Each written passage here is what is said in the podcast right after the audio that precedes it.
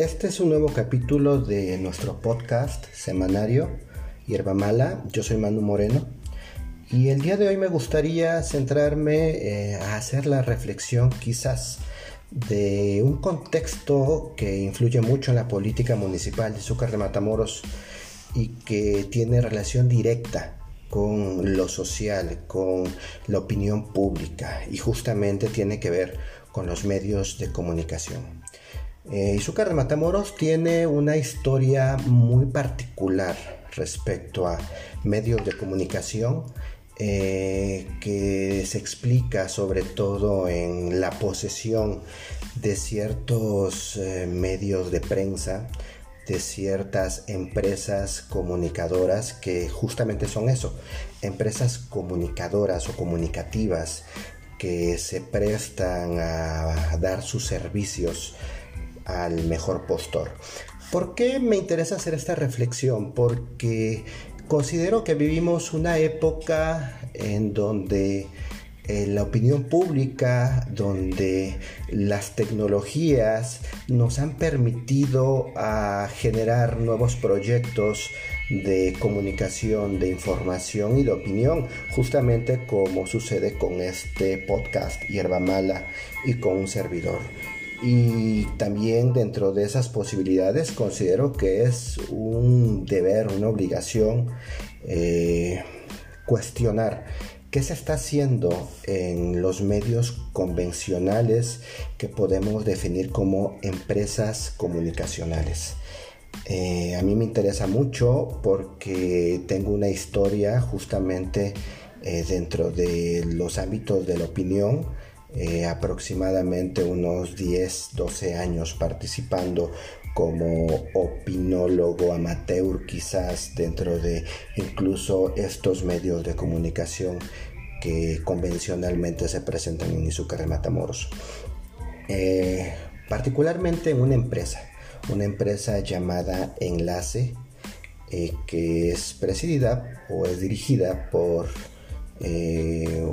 particulares y en la cual yo escribí aproximadamente unos 4 o 5 años en sus medios impresos y muy de vez en cuando en sus medios digitales. Esto por un motivo y un motivo que tiene que ver en cuanto a el beneficio que yo podía dar con mi opinión a cierto eh, grupo eh, político en su momento.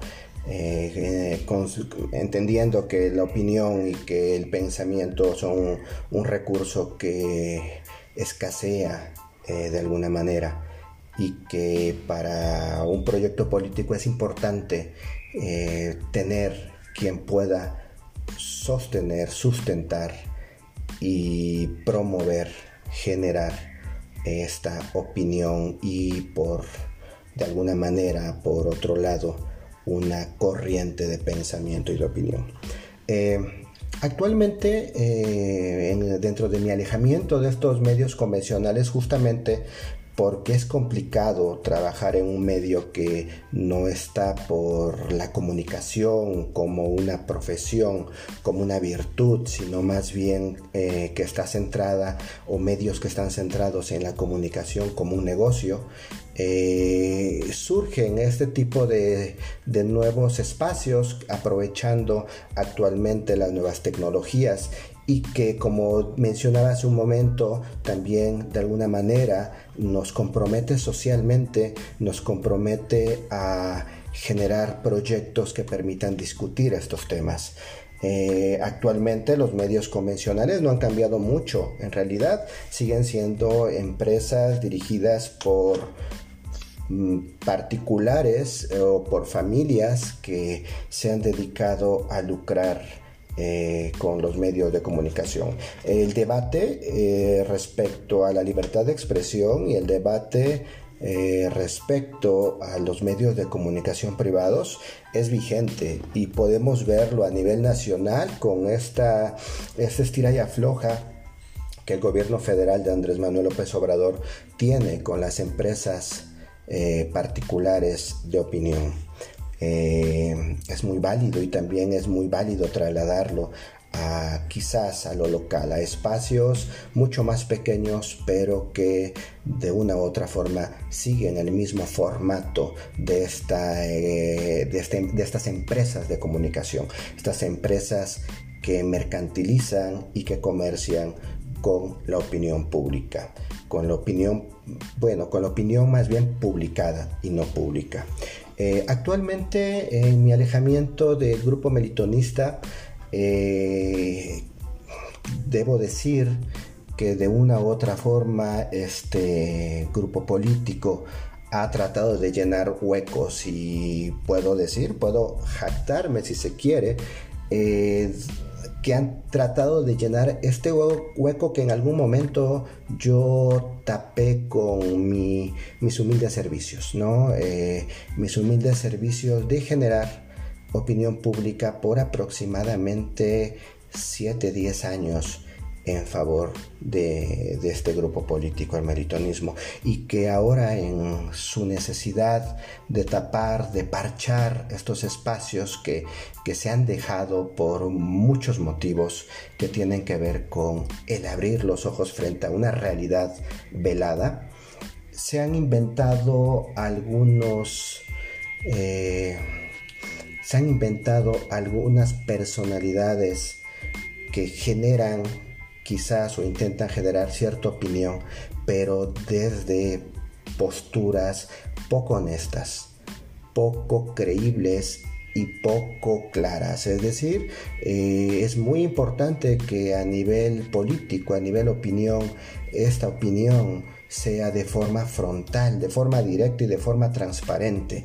Y firmar con el nombre propio, como hacemos nosotros con este podcast semanario, Hierba Mala, eh, donde yo, Manuel Moreno, genera este tipo de opinión es importante para la comunicación en la responsabilidad de presentarse frente al al otro que te escucha, a ese gran otro que está presente asimilando o rechazando tus dichos. De esta manera nos encontramos eh, personajes que dentro de o atrás escondidos del anonimato eh, se presentan con nombres eh, obvios y nombres ridículos donde quizás tomen elementos de uno u otro personaje para construir un, nombre ficticio, un nombre eh, pues este que, no existe en el mundo real, una persona que no existe en el mundo real. Y algo sucede con un personaje eh, que firma con el nombre de Emiliano Castro en este periódico Enlace eh, que les comento, eh, participé por varios años como columnista y que actualmente este, Emiliano Castro, que a veces firma como Emiliano Castro, a veces como Emilio Castro, eh, suponemos que toma dos elementos específicos de dos personajes históricos, Emiliano Zapata y Fidel Castro. Y justamente por esta conjetura, suponemos, sospechamos quién puede ser el que escribe en esta columna semanaria del periódico Enlace en Izúcar de Matamoros. Y no solamente eh, por estas conjeturas que tienen que ver con, con el pseudonombre, sino por la forma en la cual escribe y sobre todo por la forma en la cual defiende o ataca a los adversarios de la corriente política melitonista. Eh, generalmente cuando somos muy obvios para escribir, eh, es aconsejable, es deseable firmar con el nombre propio, porque es eh, poco profesional y demasiado ordinario que te reconozcan por una serie de muletillas y vicios eh, dentro de tu escritura. Eh, actual, bueno, el día de hoy me, me animé a grabar este podcast justamente porque leía una columna que me enviaban a mi WhatsApp algunos amigos, donde Emiliano Castro o Emilio Castro eh, firma una nota que se llama Morena contra el PRIAN en Izúcar de Matamoros. Y trata de elaborar una crítica, una construcción ideológica bastante sencilla, pero bastante perniciosa también. Y digo perniciosa porque retuerce en mucho la historia nacional con la historia local dentro de la política de izquierda. Hay una vuelta de tuerca eh, bastante eh, perniciosa, bastante perversa, que intenta igualar el fenómeno al cual el presidente López Obrador se enfrenta a nivel nacional con la realidad de los izucarenses en la historia de los últimos 20 años, donde la izquierda había eh, peleado por tomar el poder en Izúcar de Matamoros y cuando tiene la oportunidad de tomarlo, no sabe cómo usarlo. Eh, a mí me parece que esta nota de Emiliano Castro expresa mucho de ese error que se vive dentro de el relato local, dentro del relato local que posteriormente será que ya le tocará a otras generaciones, incluso a la nuestra, relatar su momento histórico a partir de estas perspectivas y estos enfoques que tienen que ver no solamente con lo ideológico y lo político, sino también con la perspectiva del ciudadano promedio que camina las calles y que vive todos los días Izúcar de Matamoros. Y ese es el ciudadano promedio que va a hacer ese balance entre las políticas de la derecha y entre las políticas de una supuesta izquierda que no supo gobernar durante dos años y medio de un gobierno que va. Eh, esta nota eh, que tiene como título Morena contra el PRIAN en Izúcar de Matamoros, dice así, vamos a tratar de hacer una lectura a partir de fragmentos que me parecieron interesantes, porque me parece que es momento de, de relatar otro tipo de verdad, o la verdad desde otro enfoque. Y dice, mucho pensé en el título de este texto, después pensé en establecerlo como Morena contra la Priantorcha. Pero la verdad se ve muy feo. ¿A usted cuál le gusta? Bueno, en fin. Pues se materializó lo que nos dijo hace muchos años nuestro presidente Andrés Manuel López Obrador. El PRIAN existe, es real, ya vive en Izúcar de Matamoros y es respaldado por Antorcha Campesina. Busca quedarse. Este fragmento me parece interesante porque justamente eh, da entrada a esto que yo les mencionaba. El tratar de traer, de trasladar la figura de Andrés Manuel López Obrador al municipio, cuando en realidad aquí Andrés Manuel López Obrador no tiene nada que ver. Aquí Andrés Manuel López Obrador confió en su momento 2018 en el buen juicio y en las buenas decisiones de los ciudadanos izucarenses, poblanos y mexicanos. Y lo que sucede acá, lo que sucedió acá a partir de 2018, no tiene nada que ver con López Obrador, ni en su pugna por otros grupos de intereses políticos. No tiene nada que ver. La relación que pueda tener López Obrador con grupos como Antorcha Campesina y su lucha contra la contra, contra la corrupción no tiene nada que ver con las relaciones que pueden establecerse en el ayuntamiento, en el gobierno municipal, en el municipio en general, con Antorcha Campesina. Y sigue. Proyectos ideológicamente distintos, proyectos de nación diferentes, orígenes opuestos, liberales contra conservadores, terratenientes contra agraristas, un partido de masas contra las élites. Como dicen por ahí, los opuestos se unen, y no para bien, sino para recobrar el poder perdido y sus consiguientes privilegios. Algo que debemos reconocer del gobierno de Andrés Manuel López Obrador es que eliminó a los intermediarios que, bueno, bla, bla, bla.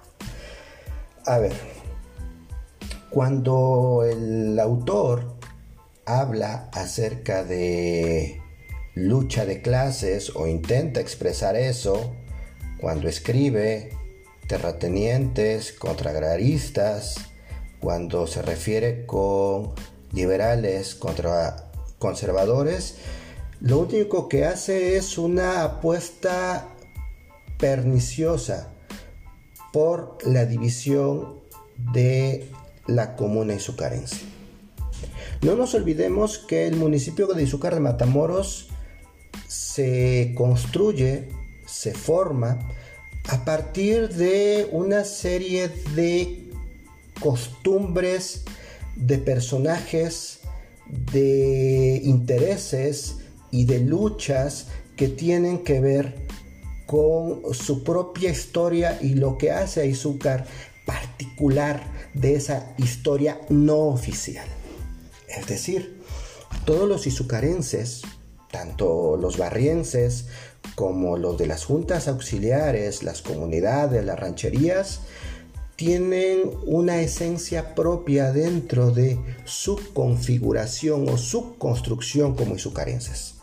Cada izucarense de cada lugar somos diferentes, pero al mismo tiempo somos iguales y mantenemos orígenes muy similares. Claramente hay una historia donde siempre ha habido gente o grupos económicamente privilegiados y aquellos que fueron sometidos por estos grupos privilegiados. Sin embargo, esto sería remontar nuestra historia y empantanarla en el siglo XVII, XVIII y XIX. Actualmente los izucarenses de una u otra forma nos conocemos y convivimos dentro de dinámicas sociales muy específicas.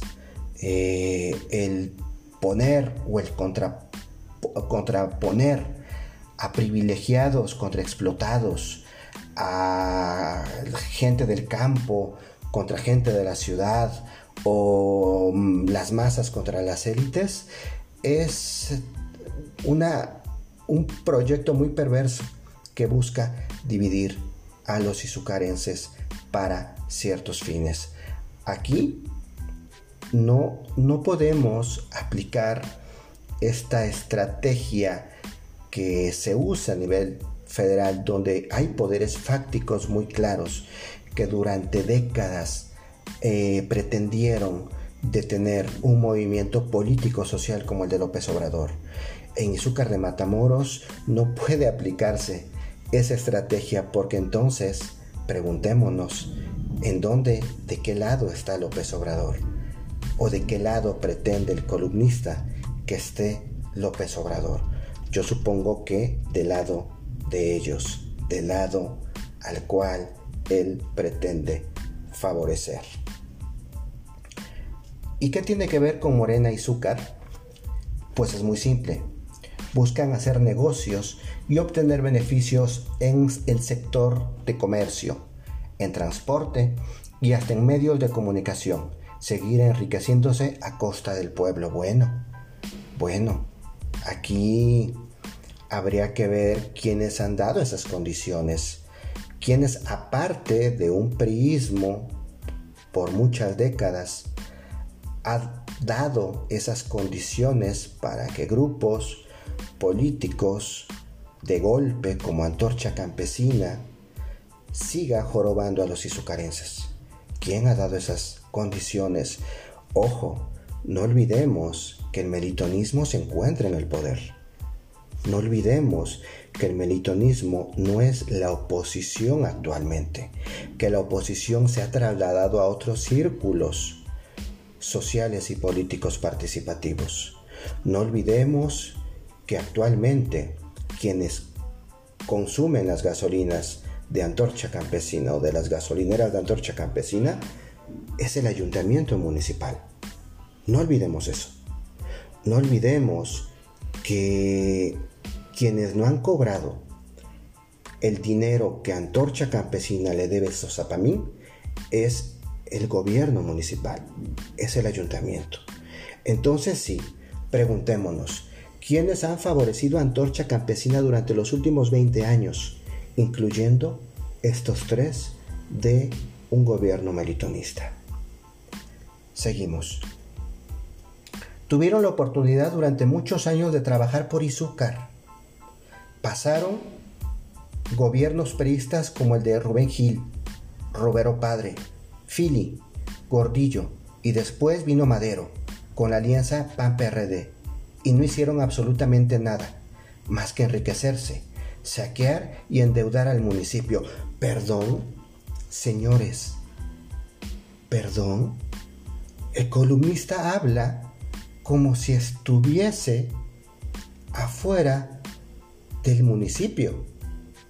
El columnista habla como si estuviera hablando de un gobierno priista o panista o morenovallista que tiene el poder actualmente en el municipio. El columnista habla como si dentro de los últimos 12 años y medio se han perdido la oportunidad más maravillosa que tuvo la izquierda en su momento para corregir el ritmo político y social de nuestro municipio. El columnista habla como si en estos dos años y medio no se hubiese dado un retroceso dentro de la administración pública, dentro de la institucionalidad y dentro de la política municipal. Seguimos.